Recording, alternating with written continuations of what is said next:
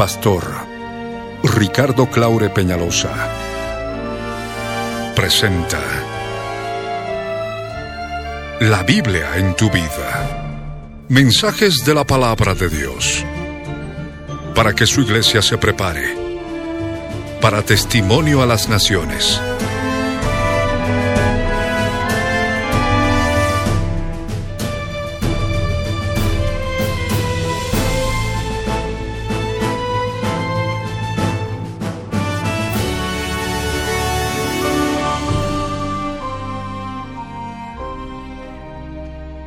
Mensaje de hoy titula Vivir como siervos de Dios. Está basado en el libro de Primera de Pedro, capítulo 2, versos 11 al 19. Fue grabado en vivo el año 1998 en el Exine La Paz de la ciudad de La Paz, Bolivia, como parte de los tesoros de las cosas viejas y el 3 de febrero de 2013 por las añadiduras y otros detalles, como parte de los tesoros de las cosas nuevas. No te vayas y escucha con atención.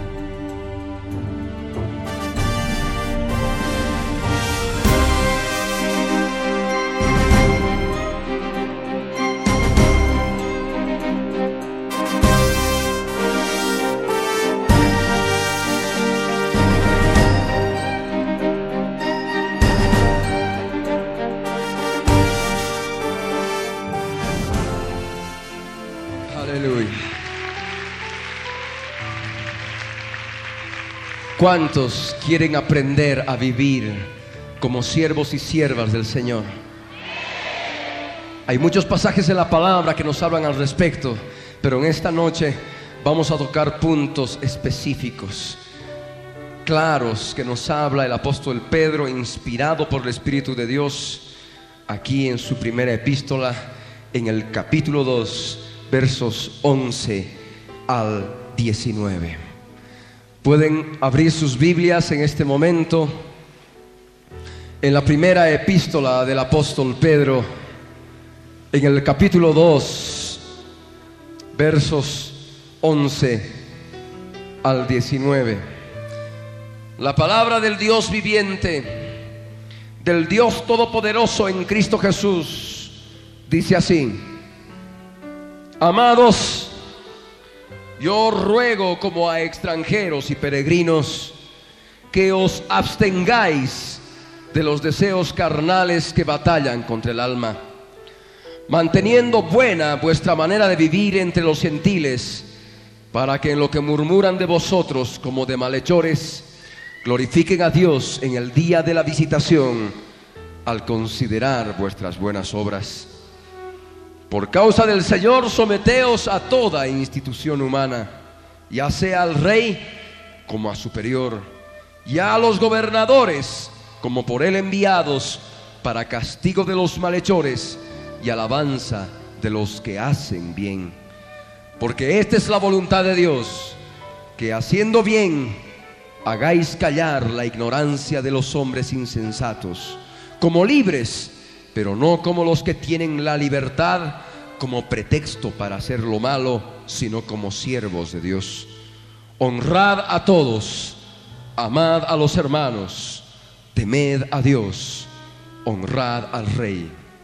Criados, estad sujetos con todo respeto a vuestros amos, no solamente a los buenos y afables, sino también a los difíciles de soportar porque esto merece aprobación si alguno a causa de la conciencia delante de Dios sufre molestias, padeciendo injustamente. Cuando hacíamos la pregunta hace un momento, ¿qué personas se sentían oprimidas? Se sentían angustiadas, se sentían con falta de fuerzas para no poder vencer determinadas áreas en su vida. Un 90% de este de esta multitud, de este pueblo reunido acá en este lugar levantaron la mano. Me atrevería a decir que casi un 100%. Y es que la iglesia del Señor en este tiempo no está comprendiendo muchos aspectos de su palabra. Está tomando a la ligera la palabra del Dios viviente y por ende empieza a tener muchos problemas espirituales y de pronto les sobreviene debilidad espiritual y no pueden vencer muchas áreas de pecado que hay en su interior. Por más que se proponen en sus propias fuerzas, no consiguen llevar bendición en sus vidas. No consiguen victoria. Es necesario que tú en esta noche, que nos ves a través de la televisión, que nos escuchas a través de la radio, tú que estás aquí presente en este lugar, puedas comprender la palabra del Dios viviente, la palabra del Dios verdadero, la palabra del Dios todopoderoso. Porque Él quiere hablar a tu vida, Él quiere transformar tu vida. Él en esta noche quiere enseñarte a vivir como siervo de Dios, a vivir como sierva de Dios. La palabra del Señor en primera de Pedro capítulo 2 verso 11 dice, amados, empieza con amados, amados, yo os ruego, dice el Dios viviente quiere hacerte comprender que te ama. Él te ama más que ningún otro ser en el universo. Amén. Él quiere amarte. Él quiere mostrarte su amor cada día de tu vida. Él quiere que experimentes ese amor perfecto que viene de lo alto en tu interior. Él quiere operar en ti a través de su amor. Si tú le permites operar ese amor en tu interior. Él quiere que te sientas amado. Él quiere que te sientas amada. Él quiere que te sientas respaldado por Él. Él quiere que te sientas apoyado, protegido por Él. Amados, los que son siervos de Dios, los que quieren aprender a ser siervos y siervas de Dios, esclavos de Jesús, esclavos del Dios viviente, tienen que comprender que Dios los ama. Dios los ama como ningún otro ser en el universo. Amén. Es lo primero que tienes que aprender. Es lo primero que tienes que ahora decirle al Señor que te revele. Señor, yo quiero sentirme amado. Señor, yo no quiero sentirme lejos de ti. Señor, yo quiero estar, yo quiero estar en todo momento viviendo en tu amor, sintiendo tu amor y dando tu amor, sintiéndome amado y amando otras vidas. Amén amados. Es lo primero que tienes que aprender. Pero también hay otro aspecto que el Señor quiere hablarte, quiere mostrarte a tu vida en esta noche. Dice, yo os ruego como a extranjeros y peregrinos. Aquí el Señor no te está pidiendo.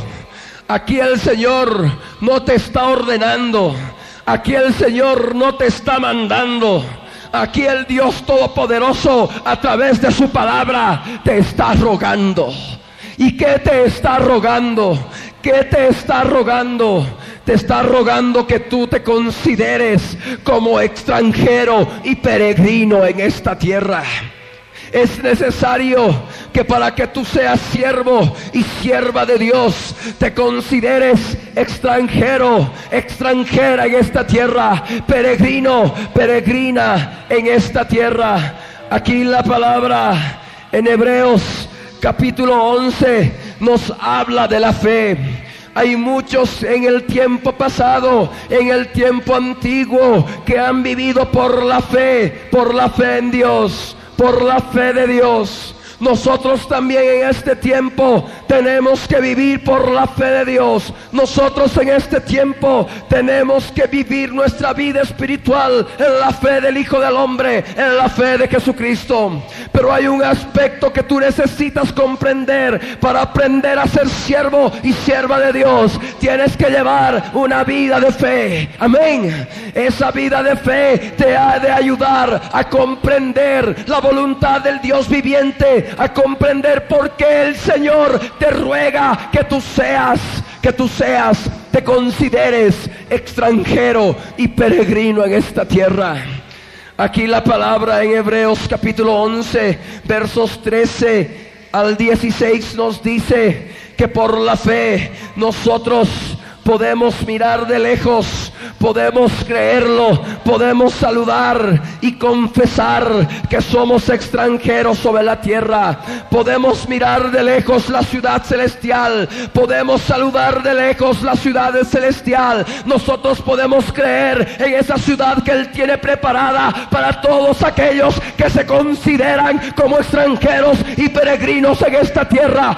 Tienes ahora que comprender que tú no eres de esta tierra, tú tienes la ciudadanía del reino de los cielos. Tú no te perteneces, le perteneces al Dios viviente. Tú eres siervo de Dios, tú eres sierva de Dios. Y como siervo de Dios, como sierva de Dios, tienes que buscar esa llenura, tienes que buscar esa revelación para comprender lo que es ser extranjero y peregrino en esta tierra.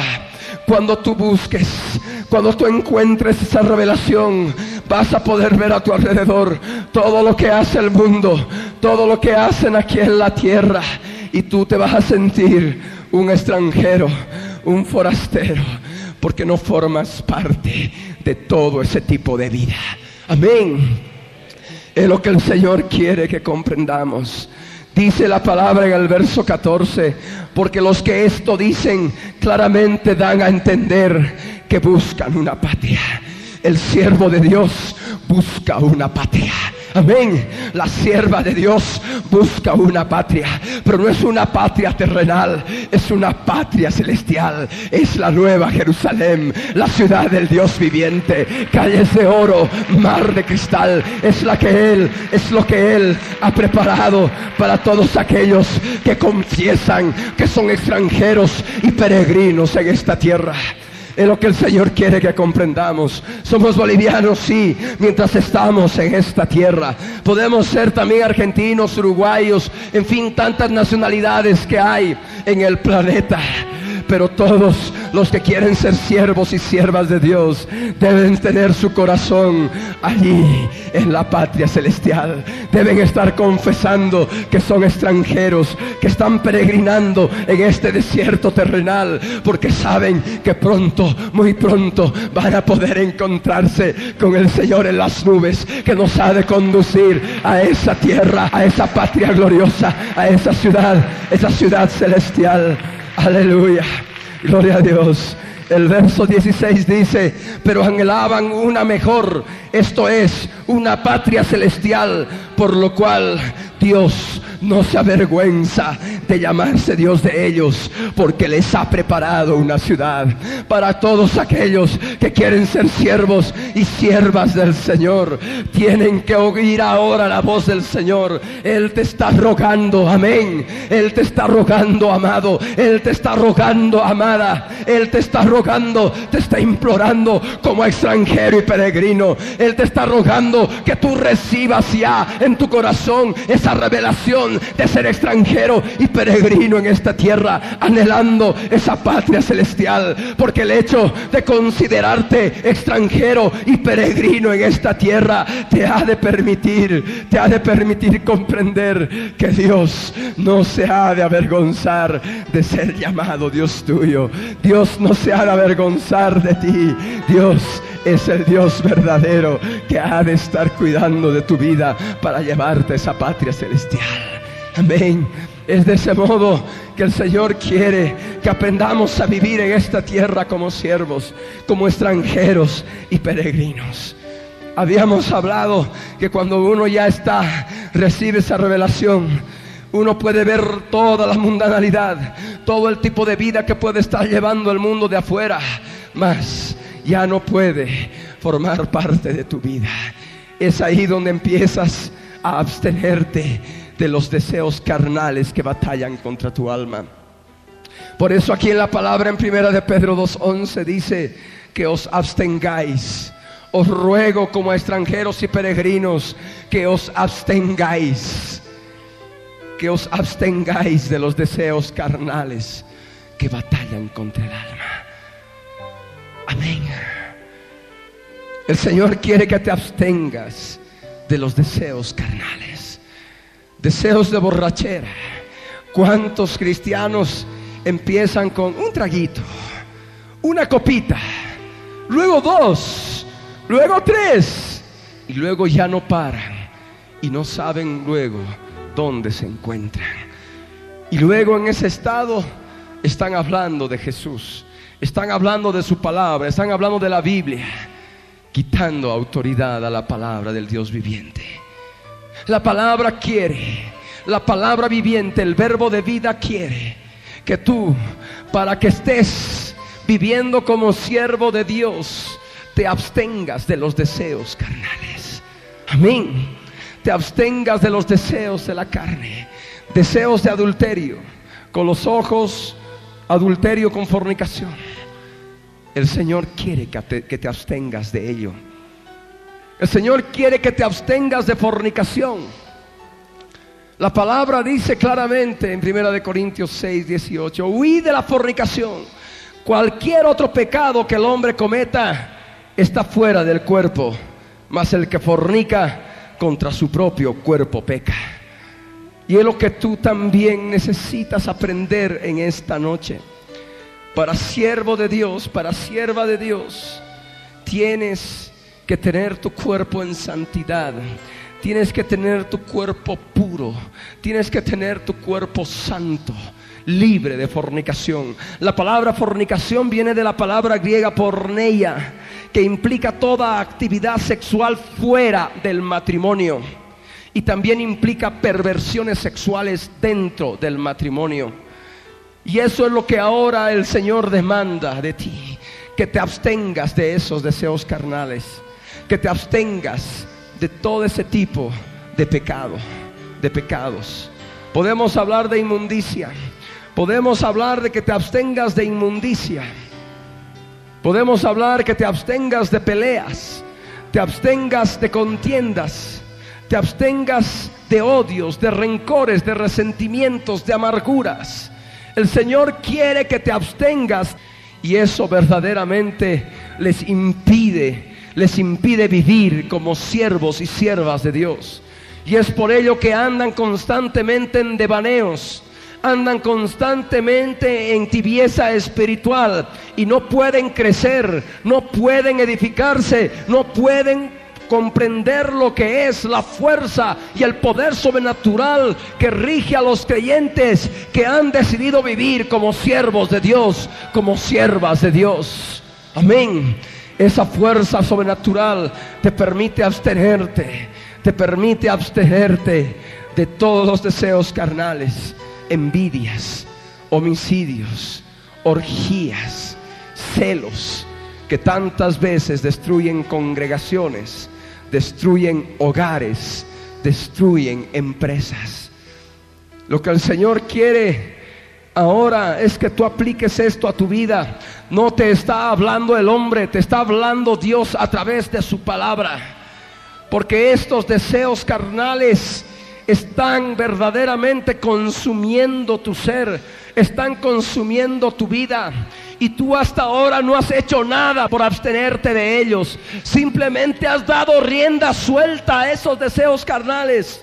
Puedes decir, soy cristiano, sí. Puedes hablar diciendo que eres cristiano.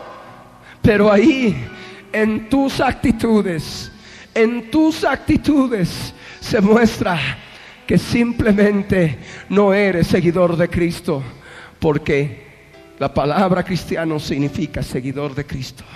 Ser seguidor de Cristo. Y por ese pecado, por lo que vas practicando, te vas alejando del Señor y no puedes pasar a ser siervo y sierva de Dios, porque no has decidido en tu corazón abstenerte de los deseos carnales. Debes comprender que con tus fuerzas no vas a poder lograr abstenerte. Tú necesitas una fuerza interior que gobierne tu vida. Y esa fuerza interior no es más que el poder del Espíritu Santo en tu interior. El poder del Espíritu de Dios está en ti. Simplemente necesitas practicarlo. Simplemente necesitas dejar que explote en tu interior. Y de ese modo vas a poder tener la fuerza de abstenerte de los deseos carnales. Y por ende vas a tener victoria en la lucha que llevas contra los deseos carnales. Pero al hablar de los deseos carnales, estamos hablando de los espíritus inmundos que están ligados a los deseos de la carne. La palabra nos habla claramente y es algo que nunca nos vamos a cansar de repetir, porque es necesario hablar al pueblo de la lucha espiritual que lleva. En Efesios 6:12 dice que no tenemos lucha contra sangre y carne, sino tenemos lucha contra principados, contra potestades, contra gobernadores de las tinieblas de este siglo, contra huestes espirituales de maldad que habitan en las regiones celestes. Hay regiones espirituales en el hombre, en el ser humano. Y entre esas regiones espirituales está el alma. Allí en el alma tienes la lucha. Allí en tu interior tienes la lucha. La lucha no está a tu alrededor. La lucha la llevas en tu interior. Esos, esos deseos carnales ligados a espíritus inmundos están batallando contra tu alma. Es claro lo que dice la palabra en el verso 11. El siervo de Dios tiene que comprender que la lucha la lucha no la lleva ahí afuera, no la lleva en el exterior, la lleva dentro, en el alma. Amén. Si no disiernes esto, vas a estar constantemente en derrota, vas a estar constantemente en fracaso, vas a tratar de vencer todos los problemas con tus propias fuerzas, pero siempre vas a salir derrotado, siempre vas a salir en fracaso. El siervo de Dios anda en victoria porque sabe dónde es el campo de batalla y el campo de batalla es el alma, es ahí donde el enemigo opera, es ahí donde el enemigo tienta. Tú ahora tienes que comprender que el Señor te está dando claramente esa visión para llevar una vida de poder, una vida en victoria. Amén. De ese modo el Señor quiere operar en tu vida. Quiere que te abstengas de los deseos carnales que batallan contra tu alma. El siervo de Dios, de la misma forma, para poder guerrear, para poder mantenerse en victoria, en el poder del Espíritu Santo, tiene que mantener buena su manera de vivir entre los gentiles. Es lo que el Señor quiere de tu vida. Es lo que el Señor quiere de todos y cada uno de nosotros para ser siervos y siervas de Dios. ¿Por qué hay tanto mal testimonio en tantos creyentes? Cristianos que han emitido cheques sin fondos, cristianos que han estafado, empleadas domésticas o empleados que se dicen ser cristianos y que de pronto desaparecen robándose cosas del lugar. Y dicen ahí los gentiles, ya ve, así son estos cristianos, así son estos evangélicos. Tienen de qué blasfemar, tienen de qué murmurar. Lo que el Señor quiere ahora de tu vida es que apliques esta palabra en cada instante de lo que te queda hasta nuestro encuentro con el Señor en el aire. Debes mantener buena tu manera de vivir entre los gentiles. Debes mantener, no quiere decir una vez y de ahí te olvidas. No, debes mantener en forma constante tus actitudes buenas. Amén. Entre los gentiles. Los gentiles son aquellas personas que no conocen al Señor. Los gentiles son aquellos no judíos que no conocen al Dios viviente. Y eso es lo que tú tienes que aprender, a demostrar que hay un Jesús vivo en ti, en tu interior. El Señor habló claramente aquí en Primera de Pedro, capítulo 1, verso 15, que dice, sed santos en toda vuestra manera de vivir no está hablando de algunas facetas de nuestra vida en la cual tenemos que ser santos. Ser santos mientras estamos en la congregación. Ser santos mientras vemos de que hay alguna persona que nos puede conocer. Ser santos en toda vuestra manera de vivir, demanda el Señor de los siervos y de las siervas. Amén. Eso es lo que el Señor quiere. Y puedes meditar en esto ahora, en este instante, y decir, Señor, muéstrame toda mi manera de vivir. Muéstrame, muéstrame ahora en este momento toda mi manera de vivir. Y muéstrame en aquellas partes, en aquellas formas, aquellas maneras, aquellas actitudes que no estoy siendo santo delante de ti. No delante de los hombres simplemente, sino delante de ti. Amén. Manteniendo buena vuestra manera de vivir entre los gentiles. ¿Para qué dice? Para que en lo que murmuran de vosotros como de malhechores, glorifiquen a Dios en el día de la visitación al considerar vuestras buenas obras. En el día de la visitación de Cristo se van a manifestar las buenas obras. Se van a manifestar claramente las buenas obras. Y los gentiles que en un momento murmuraban que eras un malhechor por tu buena manera de vivir entre ellos, van a glorificar a Dios. Amén. De otra forma no van a glorificar a Dios. Y lo más posible es que tú no estés presente en la, en la presencia del Señor en el día de la visitación. Tienes que mantenerte ahí Tienes que mantenerte en el Señor ahora buscando esa santidad, manteniendo buena tu manera de vivir delante de ellos. Amén. De una forma u otra, los gentiles, los que no conocen a Dios, siempre van a tomar a los cristianos como malhechores, como delincuentes, como hombres de doble filo, como personas que son terribles, tal vez hasta diablos mismos. Pero tú tienes que mantener, aunque escuches todas esas cosas de ellos, mantener buena tu manera de vivir entre ellos. Amén. De tal modo que no tengan de qué ponerte ahí el dedo en tu corazón, el dedo en tu espalda, el dedo en tu nuca, el dedo en tu cabeza, el dedo en tu frente. Amén. Que tú estés con una conciencia limpia delante de los hombres. Una conciencia limpia sin ofensa delante de Dios y delante de los hombres. Pero hay otros aspectos que también debemos considerar para tener esa servidumbre de Dios en nuestras vidas. Amén. Para ser siervos de Dios y siervas de Dios. Hay otro aspecto en el cual falla mucha gente. Mucha gente que se revela contra el varita de la, de la esquina.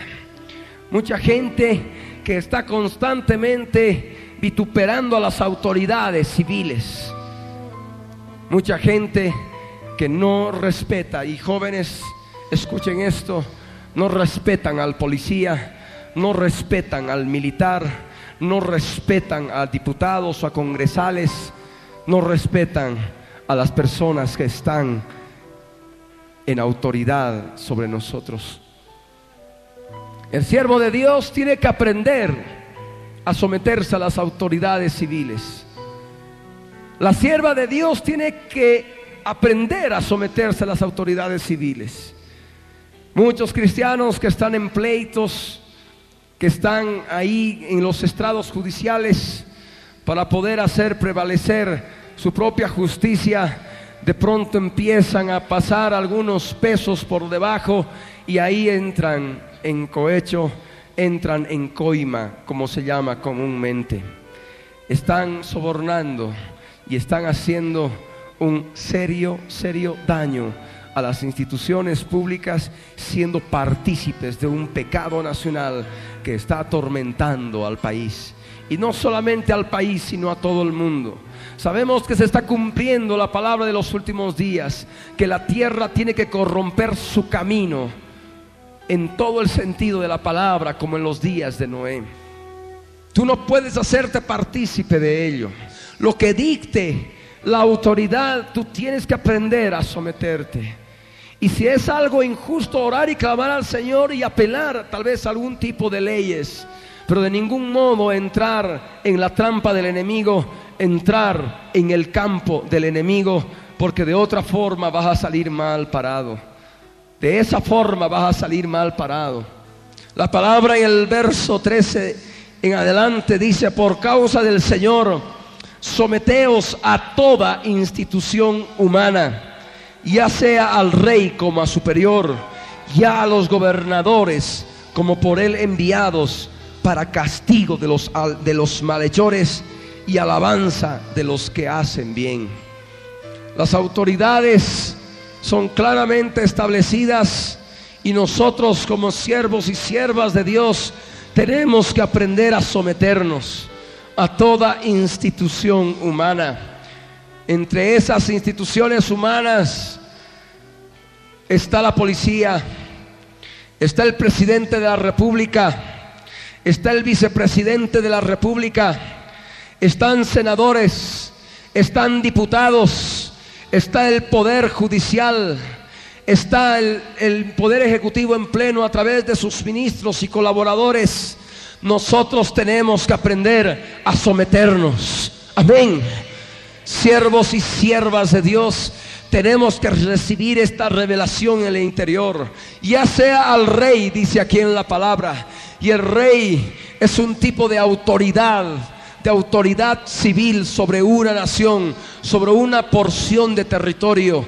En nuestro país no tenemos rey, tenemos un presidente y sea quien sea, la palabra del Señor, del Dios viviente, requiere que tú como siervo y sierva de Dios le estés sujeto, le estés sujeta. Amén. Es palabra del Señor.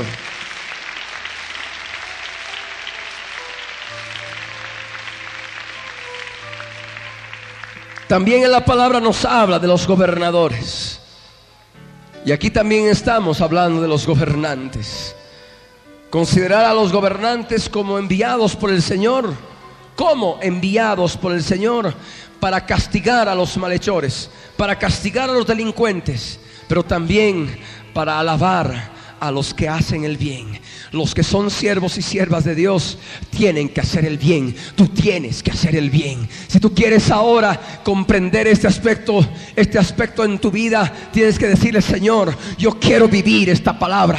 Señor, yo quiero recibir la alabanza de la autoridad, Señor. Yo quiero recibir la alabanza de los magistrados civiles, Señor, haciendo el bien, llevando tu palabra, llevando tu palabra viviente en mi interior a través de mi testimonio, a través de mi vida entre los gentiles. Quiero ser santo en toda mi manera de vivir. Quiero mantener buena mi manera de vivir entre los gentiles para que para que ellos te glorifiquen en el día de la visitación y puedan glorificarte a ti, puedan glorificarte a ti como Dios verdadero y sean manifiestas mis buenas obras. Esas buenas obras son claras, son claras.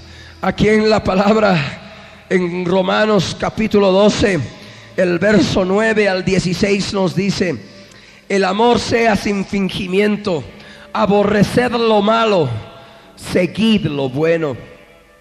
Amaos los unos a los otros con amor fraternal, en cuanto a honra, prefiriéndoos los unos a los otros. En lo que requiere diligencia, no perezosos, fervientes en espíritu sirviendo al Señor, gozosos de la esperanza, sufridos en la tribulación, constantes en la oración, compartiendo para las necesidades de los santos, practicando la hospitalidad. Bendecid a los que os persiguen, bendecid y no maldigáis. Gozaos con los que se gozan, llorad con los que lloran unánimes entre vosotros, no altivos, sino asociándoos con los humildes. No seáis sabios en vuestra propia opinión. Amén. Ahí están algunas de esas buenas obras por las cuales algún día los gentiles, entre los cuales vivimos, que murmuran como si fuéramos malhechores, ellos puedan glorificar a Dios en el día de la visitación. Amén. entre todas esas cosas, sometidos a los gobernantes, sometidos a las autoridades. Escuchamos hablar a tantos cristianos y están ahí sacando toda, toda, toda su ira, toda su molestia, todo su enojo, toda su bronca. El Señor no nos ha llamado a esto. Amén. El Señor no nos ha llamado a esto.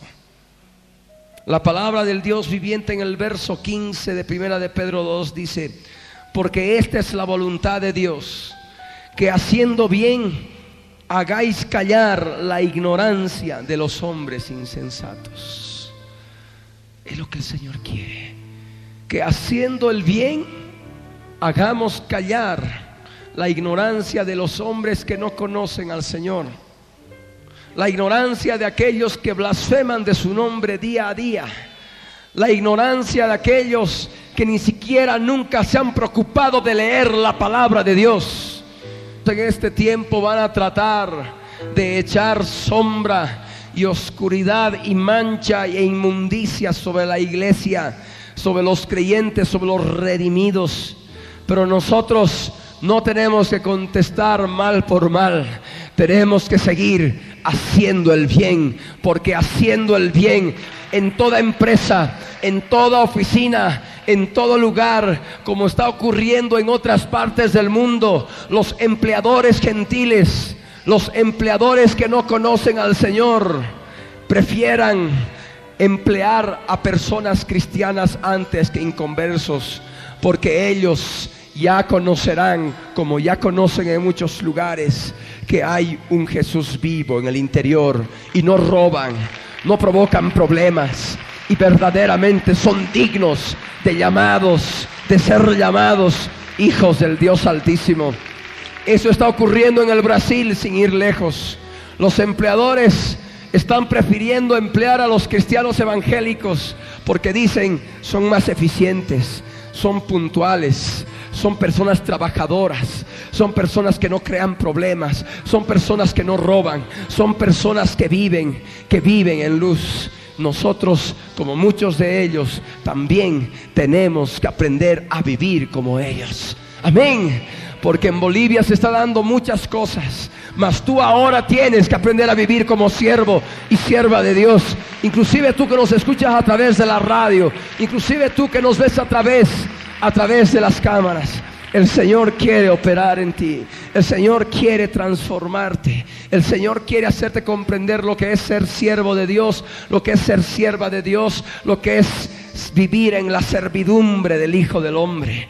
La palabra es clara. Esta es la voluntad de Dios. Hay muchos cristianos que dicen, bueno, Jesús nos hizo libres. Y toman la libertad como pretexto para hacer lo malo. Y de pronto vemos a cantidad de cristianos que están cometiendo pecados y pecado tras pecado y dicen, no, es que Jesús me ha hecho libre. Si el Hijo de Dios os libertare, verdaderamente seréis libres. Y pecan. Están en un engaño. Están en un engaño. Hace algún tiempo escuchábamos a algún hermanito al cual amamos mucho, ministro de la alabanza allí en Cochabamba, escuchando su cassette dijo de que Jesús era nazareo. Confundió nazareno con nazareo. Jesús no era nazareo. Los nazareos no podían beber vino todos los días de su consagración. Jesús bebía vino, no era nazareo. Amén. Jesús era nazareno. ¿Por qué? Porque había vivido en Nazaret, que es muy diferente de ser nazareo.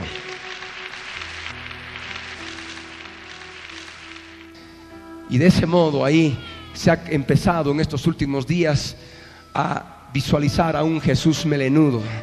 Y no es así. Jesús no era nazareo, no llevaba el cabello largo. Amén. Solamente llevaban cabello largo los nazareos. Los nazareos no podían beber vino ni sidra. La palabra dice que Jesús bebía vino. Él no era nazareo. Juan el Bautista sí era nazareo Pero Jesús de Nazaret no era nazareo. En este tiempo no hay nazareos. En este tiempo todos nosotros que estamos en la gracia del Espíritu Santo tenemos la vivencia de Dios en Cristo Jesús. Tenemos la naturaleza de Dios en Cristo Jesús. La santidad la llevamos en el alma. La santidad la llevamos en el interior. No podemos seguir la moda del mundo. Tenemos que vivir conforme a la naturaleza divina. Amén. Naturaleza divina naturaleza que viene de lo alto. Amén. El siervo de Dios no sigue la moda del mundo. El siervo de Dios sirve a la palabra de Dios. El siervo de Dios vive la palabra de Dios. El siervo de Dios vive conforme a la naturaleza divina, a la, a la naturaleza del Dios viviente. La libertad, la libertad del siervo de Dios es que es libre de las contaminaciones del mundo y no toma como pretexto la libertad de Cristo para hacer lo malo. Amén. Es lo que necesitamos aprender. Encontramos a muchos cristianos que están ahí uh, emborrachándose, muchos cristianos que están ahí jóvenes en discotecas. Cuando ahí los amigotes les preguntan, oye, ¿tú eres cristiano? Sí, es que Cristo me hizo libre. Ahora soy libre. ¿Libre de qué? ¿Libre de qué? Engaño. Porque la libertad enseña que somos libres de la esclavitud del pecado. Y esa persona no está liberada del pecado. Sigue esclavizada del pecado. Sigue esclavizada de la inmundicia. Podrá decir abiertamente para afuera, soy libre. Jesús me hizo libre. Pero si se mantiene en pecado, está siendo mentiroso con sus labios. Amén. El siervo de Dios es libre porque ha permitido que el Señor se revele de tal modo en su vida, ha obrado de tal modo en su corazón que ha roto las cadenas que le ataban a la esclavitud del pecado y está ahí viviendo en santidad. Esa es la libertad del Hijo de Dios. Esa es la libertad del Hijo del Hombre. Libre de pecado, libre de las modas del mundo. Aleluya. Como libres, viviendo como siervos de Dios el verso 17 dice, honrad a todos, amad a los hermanos, temed a Dios, honrad al rey. La palabra habla de honrar a todos. Y entre esos todos estás tú. Amén. Amén. Porque hay un Jesús que vive en ti. Y a ti te hablo, siervo varón.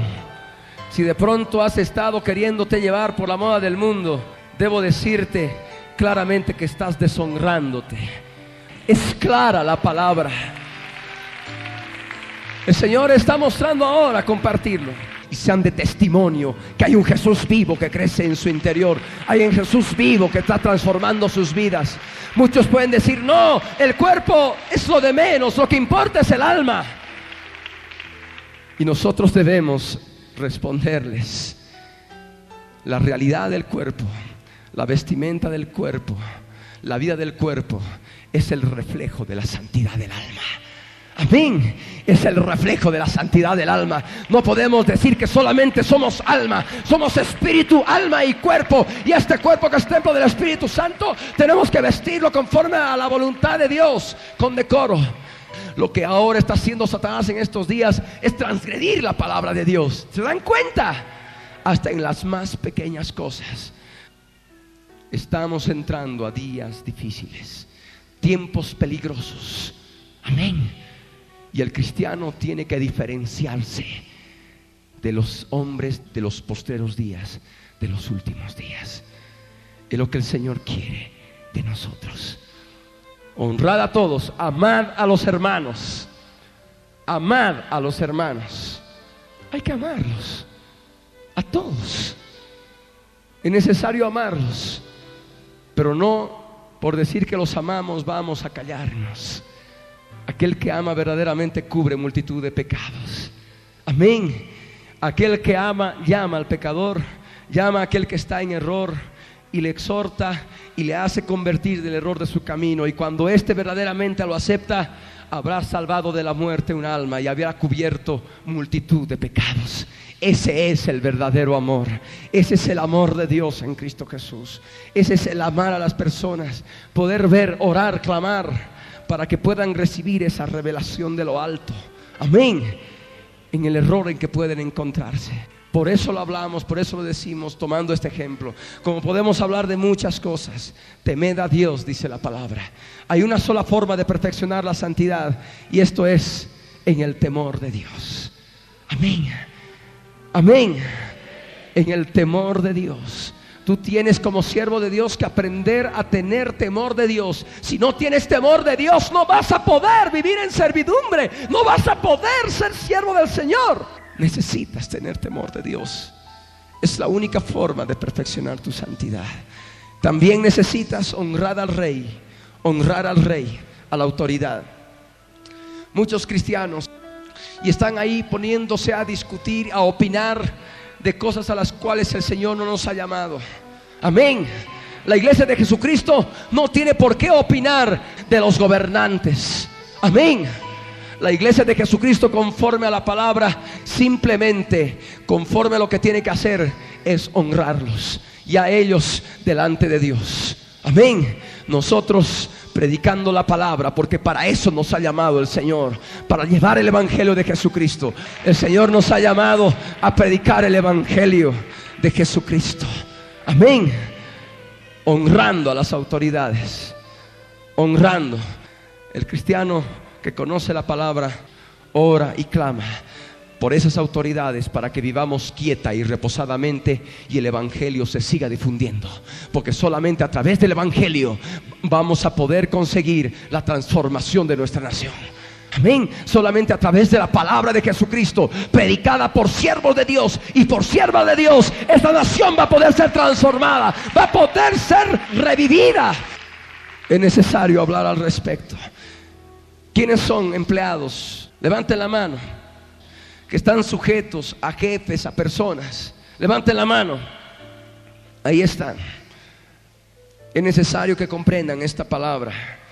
Verso 18 y 19 dice, criados, estad sujetos con todo respeto a vuestros amos. Podríamos hablar a vuestros empleadores. No solamente a los buenos y afables, sino también a los difíciles de soportar. Amén. Escucha bien esto, hermano, hermana, inclusive tú, tú que no estás en este lugar y que estás, estás recibiendo este mensaje a través de este medio de comunicación ahí en tu casa.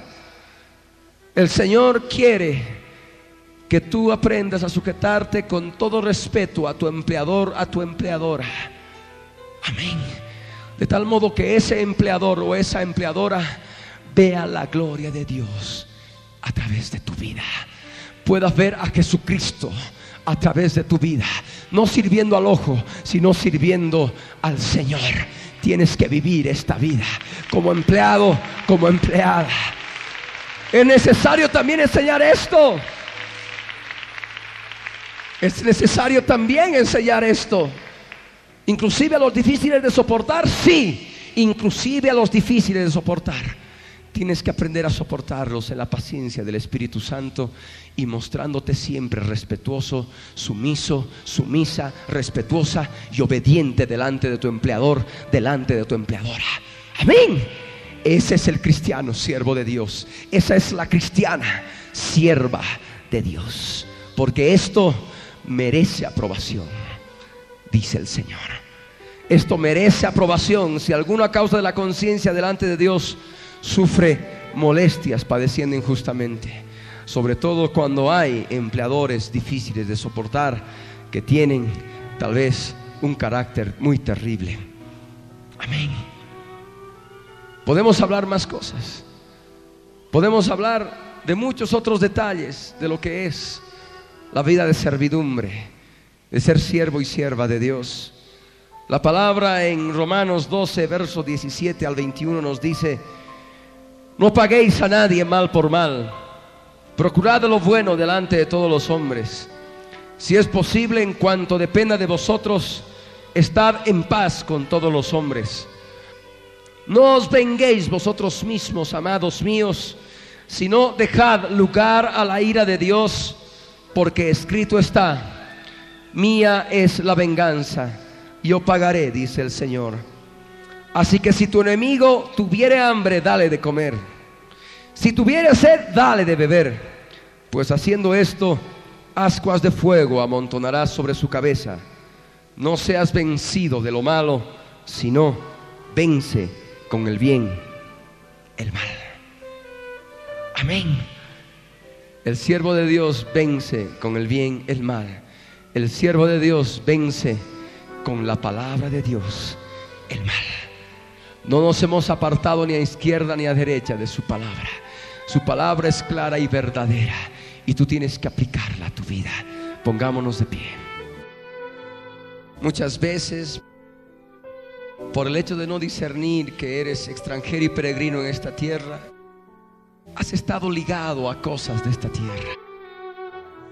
Tal vez afanado por conseguir muchas cosas, preocupado por conseguir muchas cosas, por dar diversión a tu vida. Tal vez en este tiempo no has estado viviendo conforme a la voluntad de Dios. No te has estado absteniendo de los deseos carnales que batallan contra tu alma. Y has dado rienda suelta. Y has caído muchas veces. Te has tratado de levantar. Bueno, aparentemente te has levantado. Pero ha permanecido opresión en tu vida. Ha permanecido dolor en tu vida. Debilidad al pecado en tu vida. No hay ganas de orar. No hay ganas de buscar al Señor. Eres cristiano mientras estás en la congregación, pero allí fuera eres otro. Lo que el Señor quiere de cada uno, de todos nosotros, es que seamos santos en toda nuestra manera de vivir.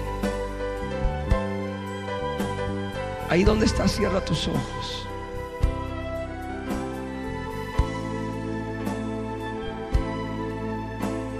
Y a través de una oración le vas a pedir al Señor que Él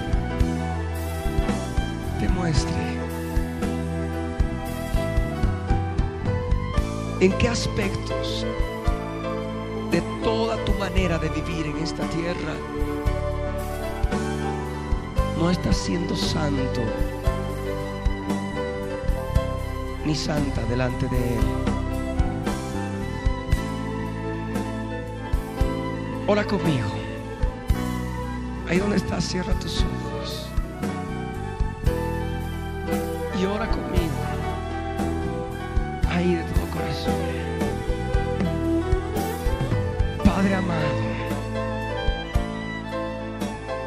En el nombre de Jesús,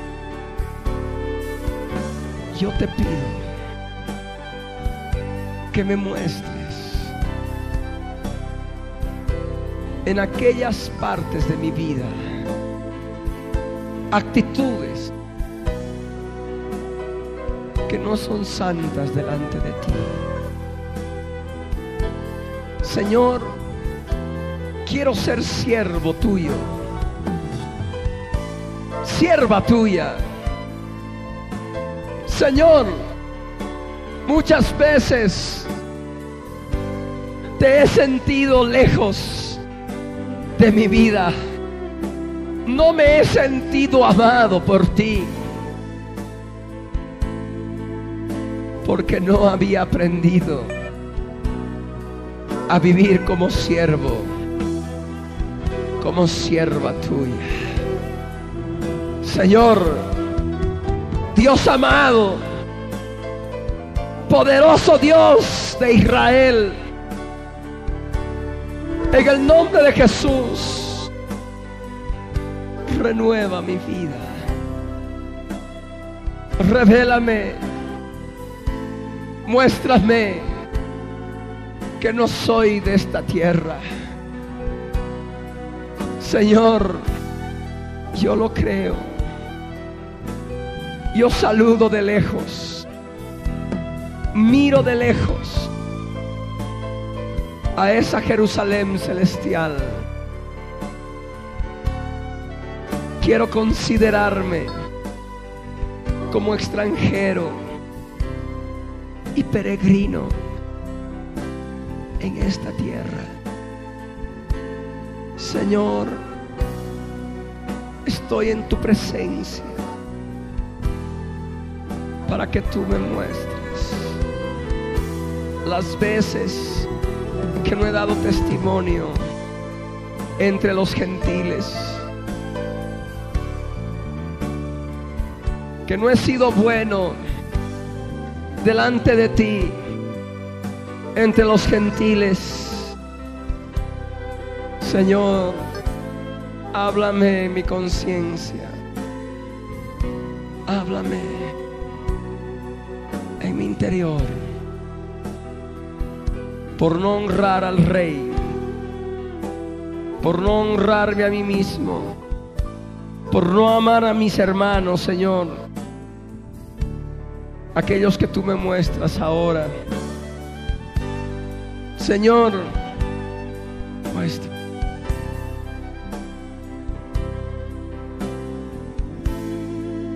Habla con Él ahora. Habla con Él ahora. Habla con el Señor. Habla con Él ahora. Porque Él te va a mostrar en tu interior. Él te ha de mostrar ahí en tu interior.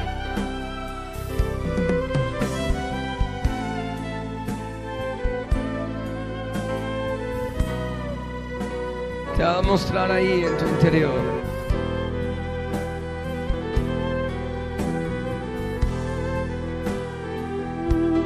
Pídele perdón por cada una de las cosas que Él te está mostrando. Pídele perdón por todas aquellas facetas de tu vida que no estás siendo santo. Pídele perdón por todas aquellas oportunidades que en este tiempo no te has abstenido de los deseos carnales. Y has dado rienda suelta. Rienda suelta al pecado en tu vida.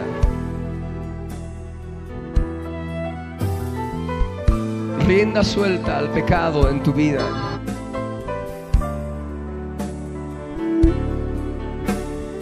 El Señor quiere operar en ti. El Señor quiere obrar en tu vida.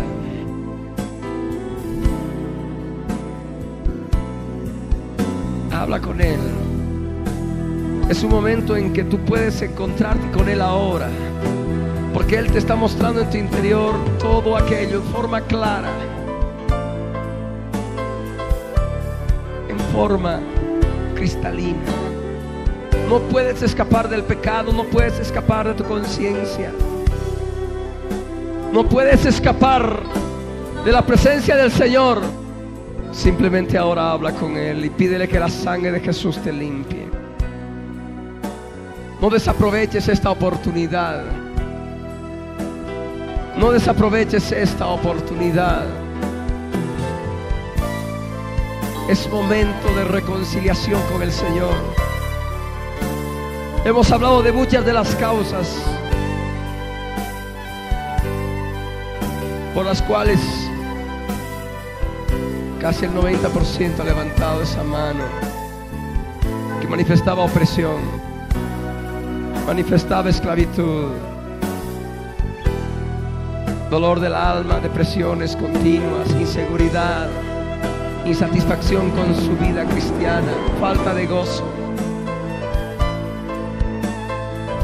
Falta de gozo del Espíritu. El Señor quiere obrar en ti ahora. El Señor quiere operar en tu vida. Deja que el Señor obre en ti. Jesús les dijo, ¿habéis entendido todas estas cosas? Ellos respondieron, sí, Señor.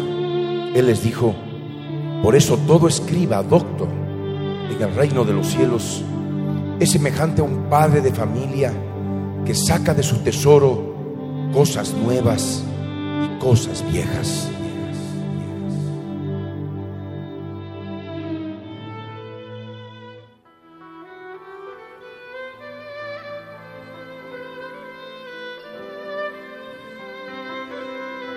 Que ninguno se pierda.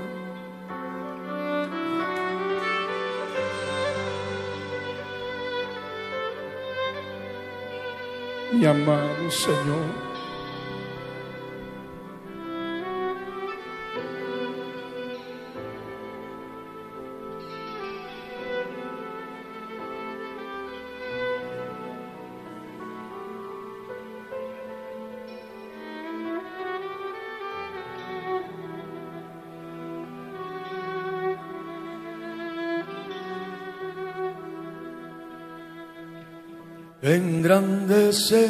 Mi alma al Señor, mi Jesucristo, y mi espíritu se regocija en Dios, mi Salvador,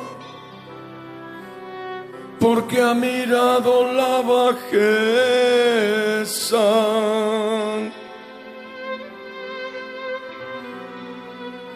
de su pueblo bendito.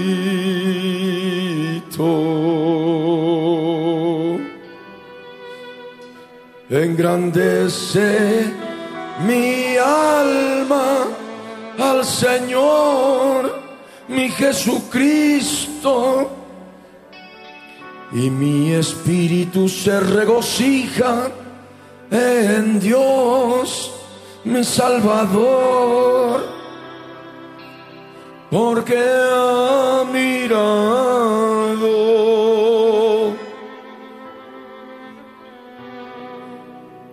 la bajeza de su pueblo.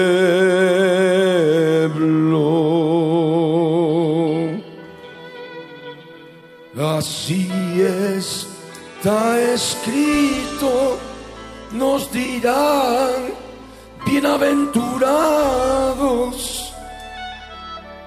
todas las generaciones, porque me ha hecho grandes cosas.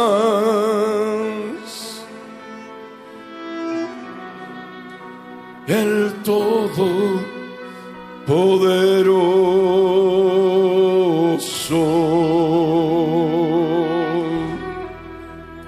Si es santo su nombre, es Jesús de Nazaret. Su misericordia es bendita, es eterna su misericordia.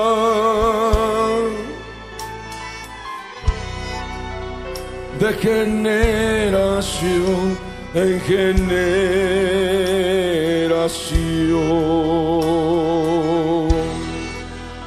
su misericordia se derrama sobre los que le temen es mi Dios amoroso, es bendito, lleno de amor.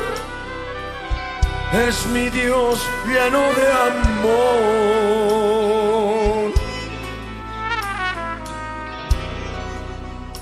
Así lo proclamo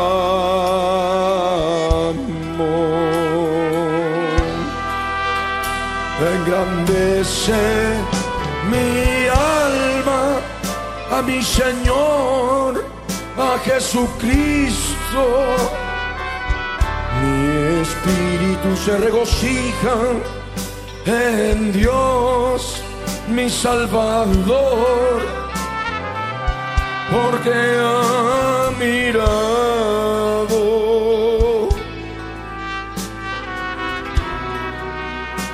la bajeza de sus siervos.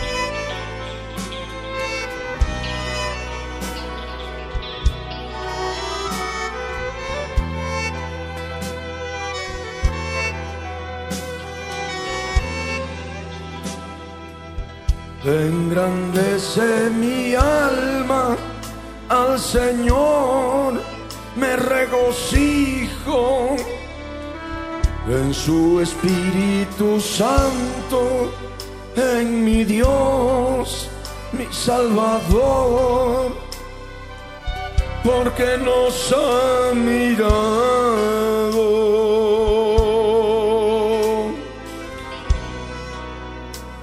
pueblo menospreciado. Nos dirán bienaventurados todas las generaciones, porque nos ha hecho grandes cosas hermosas el poderoso santo es su nombre.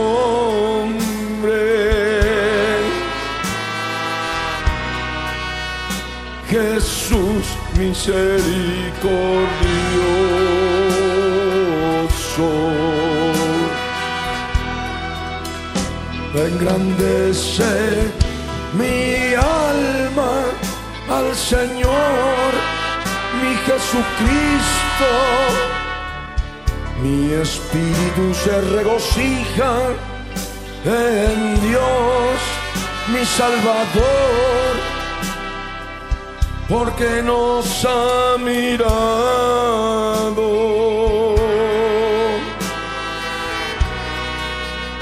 Dispersos en las naciones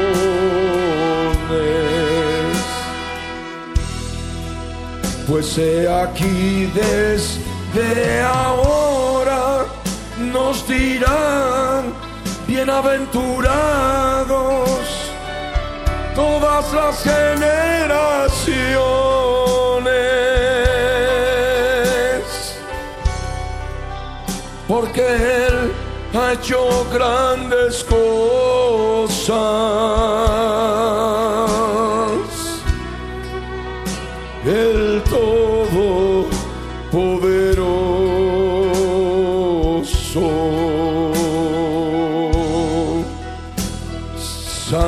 Santo es su nombre, es Jesucristo de Nazaret.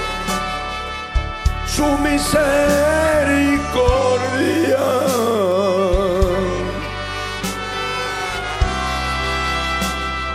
es para siempre.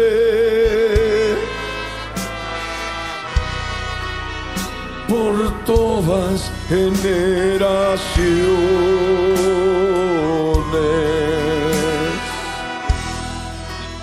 su misericordia revelada a los que le temen a aquellos que le buscan en temor y reverencia. Grande es su misericordia.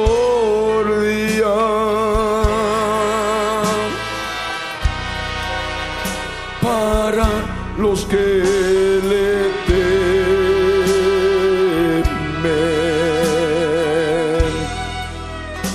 es su amor que nos sana, que nos salva, que nos liberta. Es un amor que restaura, que renueva, que nos transforma, es un amor que vivifica.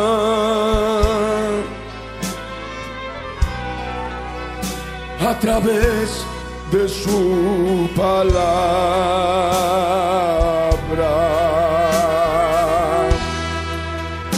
Su palabra su presencia, de su amor, que se derrama sobre todos los que le temen y lo buscan, su amor revelado.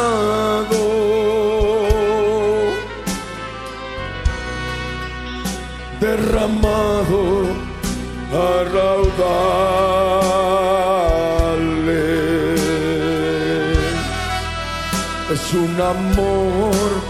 que se derrama sobre tu vida si tú le temes.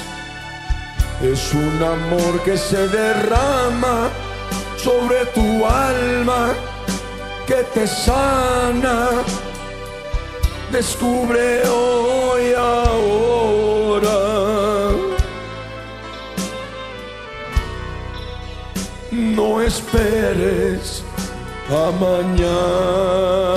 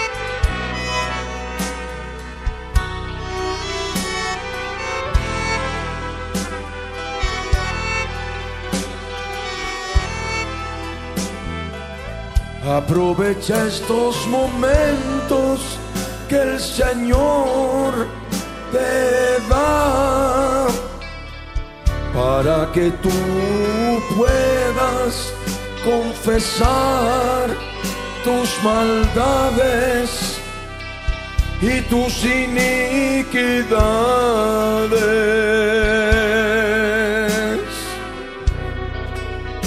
que se alejan de tu presencia.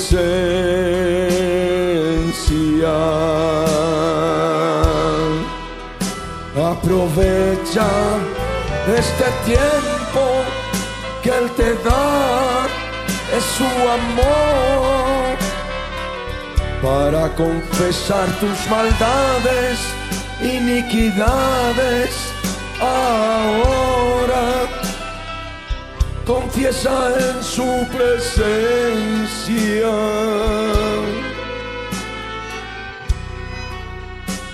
Delante de su trono.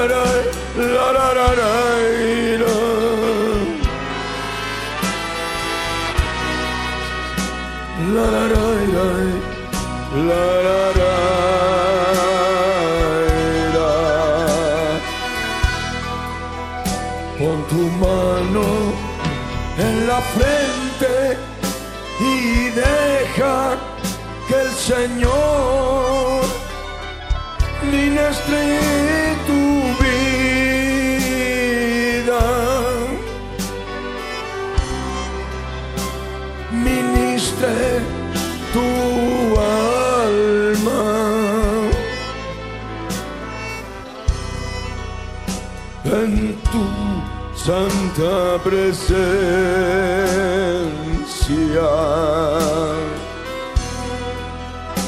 Yo te amo, mi amado, mi Jesucristo de Nazaret.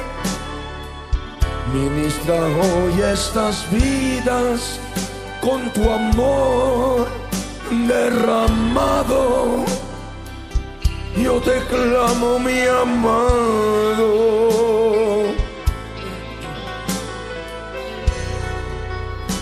En tu santa presencia.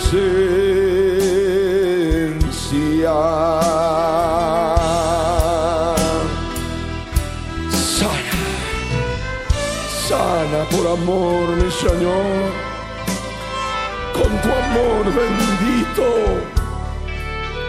Sana,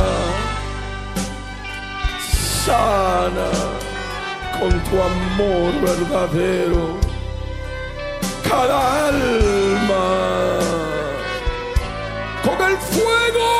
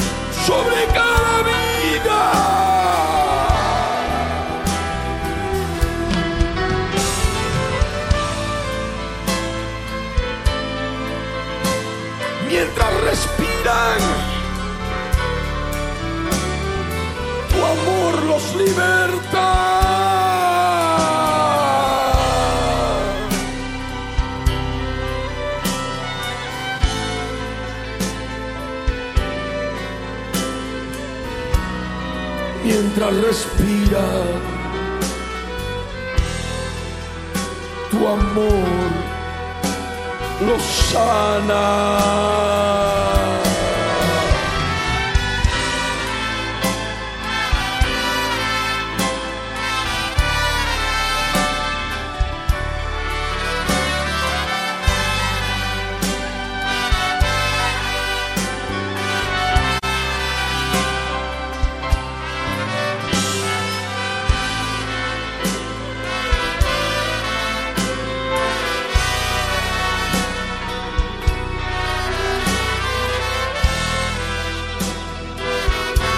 obedece, pon tu mano en la frente, obedece. Y nacidas a fuego, fuego de amor que consume.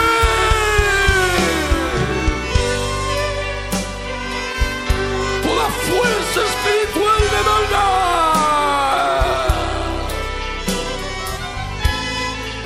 que sale huyendo.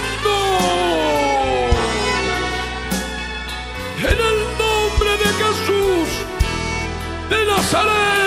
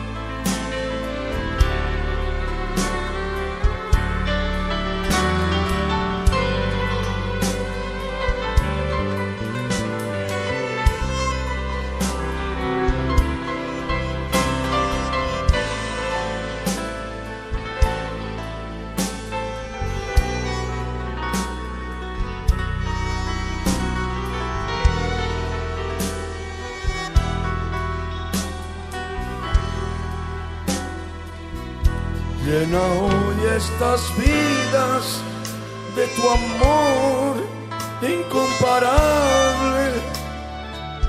Llena hoy estas almas de tu amor sin medida. Restaura estas vidas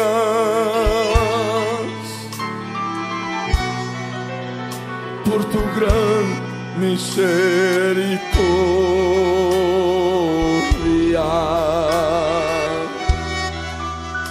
Yo te ruego, mi amado, que renueves y transformes estas almas doblegadas por el dolor y el sufrimiento haz tu obra preciosa.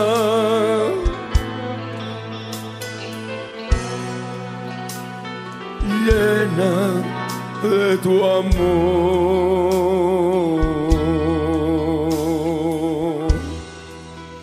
Eres tú, mi Dios amado.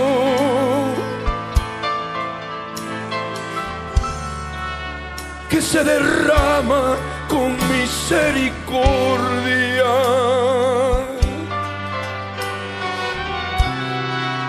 Con tanto amor bendito.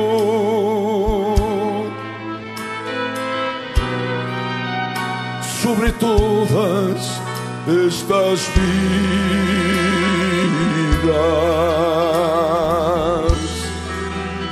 Es tu amor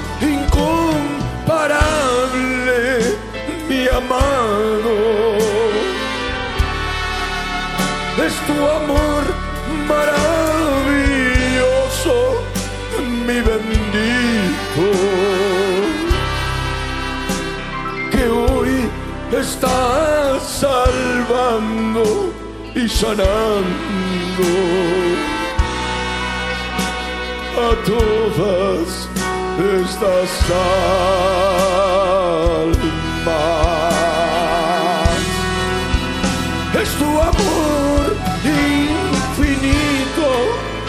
Maravilloso que hoy se está derramando sobre estas vidas, mi eterno. Y yo quiero darte las gracias.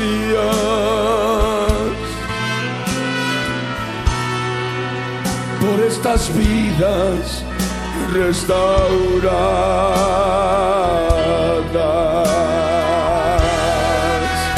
¡Ay, qué amor tan maravilloso!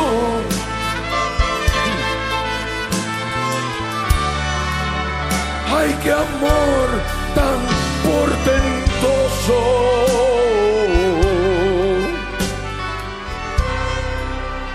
Un amor incondicional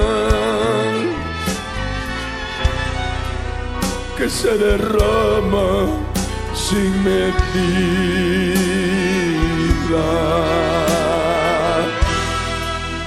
¡Ay, qué amor tan maravilloso de mi amado! Es un amor que está restaurando tantas vidas. Un amor misericordioso. que se derrama sin medida.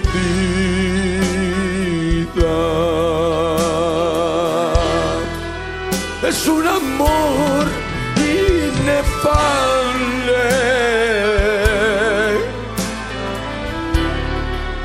Es un amor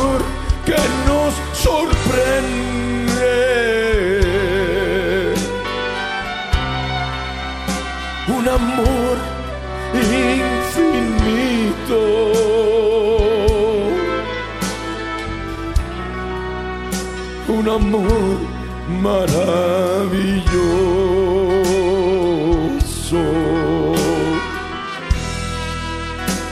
Qué hermoso es comprenderlo, mi amado. Conocer que tú eres amor, mi Dios bendito. Recibe hoy mi alabanza.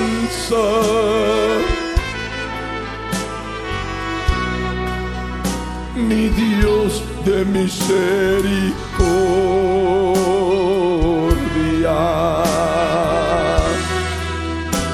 Recibe hoy mi amor, mi Señor.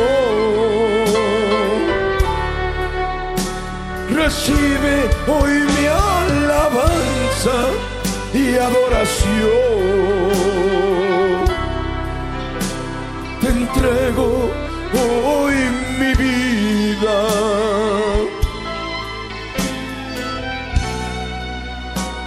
Restaurala, mi amado.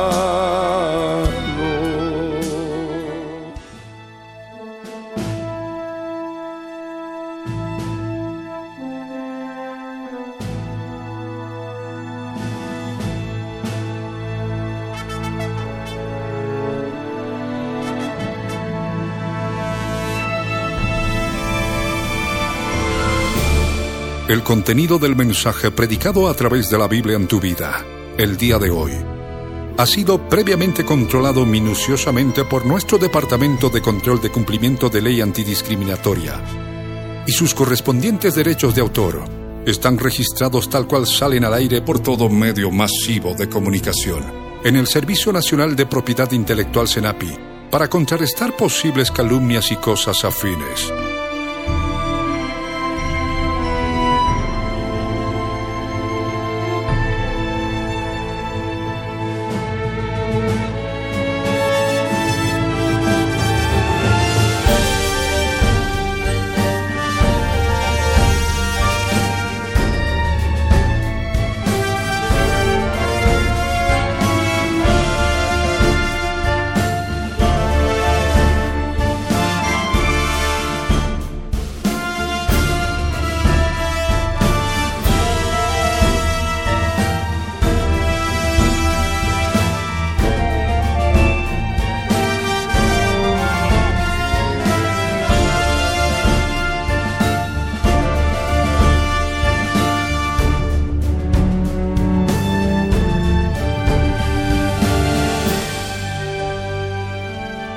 El pastor Ricardo Claure Peñalosa presentó La Biblia en tu vida. Mensajes de la palabra de Dios para que su iglesia se prepare para testimonio a las naciones.